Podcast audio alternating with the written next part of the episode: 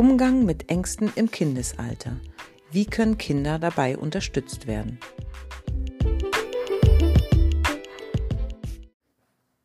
Der Umgang mit kindlichen Ängsten erfordert Sensibilität, Geduld und Verständnis. In der vorherigen Folge habe ich ja bereits über mögliche Ursachen gesprochen und in dieser Folge möchte ich beschreiben, was Sie tun können, um Kinder beim Umgang mit Ängsten zu unterstützen. Zunächst geht es darum, zuzuhören und zu verstehen. Das heißt, zeigen Sie Interesse an den Ängsten des Kindes, indem Sie aufmerksam zuhören. Fragen Sie nach, was genau es ängstlich macht und versuchen Sie, die Gründe zu verstehen. Versichern Sie dem Kind, dass es völlig normal ist, Ängste zu haben und dass Ängste auch wichtig sind, da sie zum Beispiel vor unüberlegten Handlungen schützen oder auf Gefahren aufmerksam machen. Sagen Sie, dass es in Ordnung ist, so zu empfinden und dass Sie fürs Kind da sind, um es zu unterstützen. Sie sollten hier jedoch darauf achten, kein übertriebenes Interesse zu zeigen, denn die kindlichen Ängste könnten dadurch zu stark in den Mittelpunkt der Aufmerksamkeit geraten und diese dann ja eher übertriebene Aufmerksamkeit kann wiederum ängstliches Verhalten verstärken.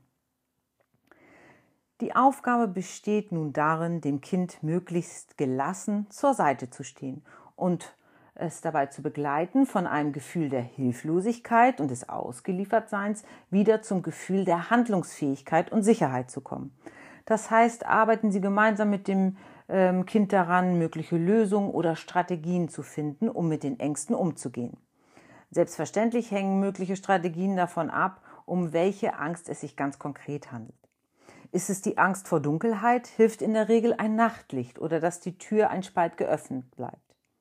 Ist es die Angst vor Hunden, dann hängt es vom konkreten Verhalten ab äh, und dem Alter des Kindes. Je älter die Kinder sind, umso wichtiger ist die altersgemäße Wissensvermittlung bezüglich des Angstthemas. Also, welchen Unterschied gibt es bei Hunden, die an der Leine sind und solche, die freilaufen? Welches Verhalten wird empfohlen, wenn ein Hund auf einen zugelaufen kommt? Beim Einordnen von Ängsten benötigen Kinder oft die Unterstützung und das Wissen von Erwachsenen. Seien Sie hier eindeutig und vermitteln Sie Sicherheit dort, wo es angebracht ist. Zum Beispiel können Sie Ihrem Kind ganz klar sagen, dass es keine Monster gibt und Sie daher nicht in den Schrank schauen müssen. Einem freilaufenden Hund hingegen sollte man entsprechend vorsichtig begegnen.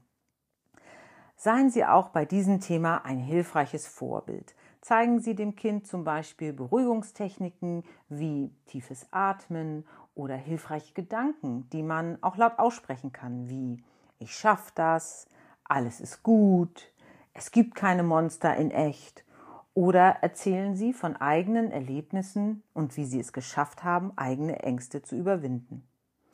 Verstärken und loben Sie wünschenswertes, mutiges Verhalten und auch die ersten kleinen Schritte in die richtige Richtung, je nach Angstthema. Gegebenenfalls ist eine sogenannte Exposition, das heißt Konfrontation, in kleinen Schritten möglich. Hier beginnt man meist mit äh, weniger angstauslösenden ähnlichen Situationen und steigert die Schwierigkeit allmählich.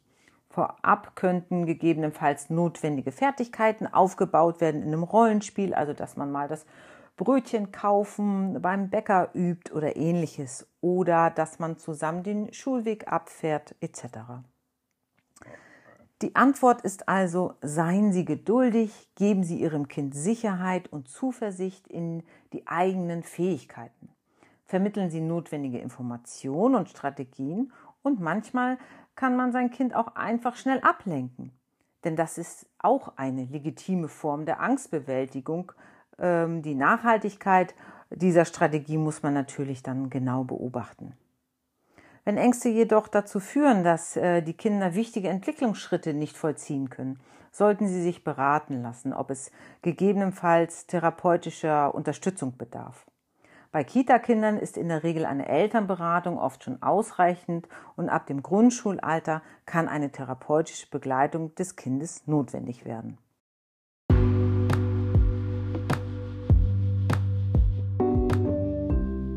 Das war der Finkenau Podcast, kurz und knapp in drei Minuten auf den Punkt gebracht.